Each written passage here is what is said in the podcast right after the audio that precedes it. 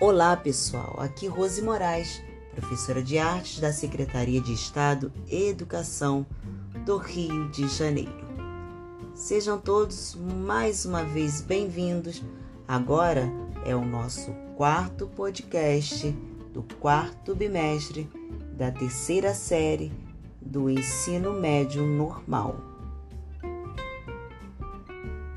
Vimos até agora as mais variadas é, linguagens artísticas.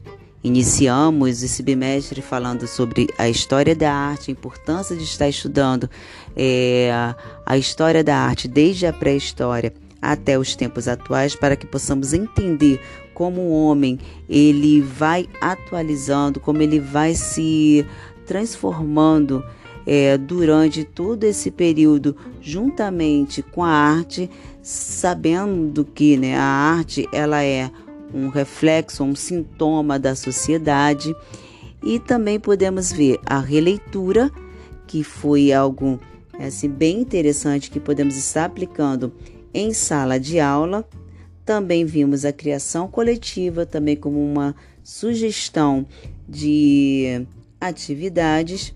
E agora, na aula 4, no palco, Companhia Urbana de Dança.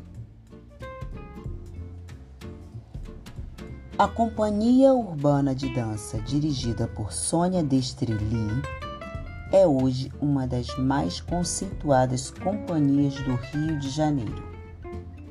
Realizando um trabalho minucioso de pesquisa das raízes culturais brasileiras e colocando este material em diálogo com as tendências contemporâneas da dança urbana, produz um material cênico e coreográfico riquíssimo e potente.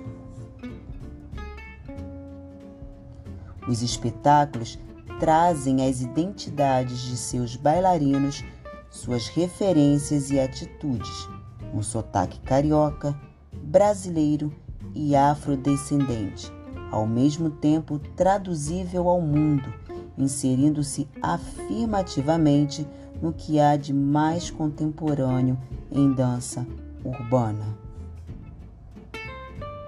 Colocam em destaque os talentos de jovens brasileiros negros e pobres na modernidade, numa postura afirmativa e pluralista. Sônia Destrelie é diretora artística e coreógrafa da Companhia Urbana de Dança. E eu os convido a pesquisar mais sobre isso na internet. Destri viajou pelo Brasil e pela Europa após completar seus estudos, trabalhando com dança, teatro, cinema e musicais. Foi então que ela descobriu a dança hip hop e b-boying. Ela definiu sua interpretação única e revigorante desses estilos ao infundi-los com as ricas influências culturais do Brasil e das favelas do Rio de Janeiro. Seus trabalhos envolvem de forma criativa elementos do hip hop, bip-bop, dança contemporânea e também danças sociais brasileiras.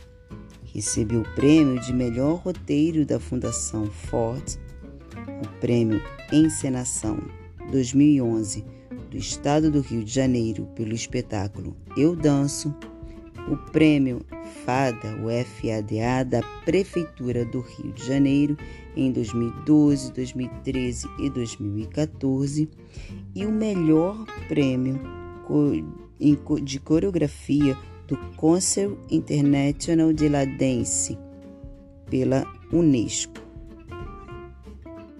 Bem, vimos aqui mais uma linguagem artística que se apropria das raízes brasileiras para a criação de suas obras teatrais, de seus espetáculos. Então, nós, como educadores, também é, temos que aproveitar, nos apropriar, melhor dizendo, da realidade dos nossos alunos, dos nossos educandos, para é, trazer para eles uma aula que seja agradável, alegre e bastante artística. Gente, um grande beijo para todos e até o nosso último podcast. Grande beijo.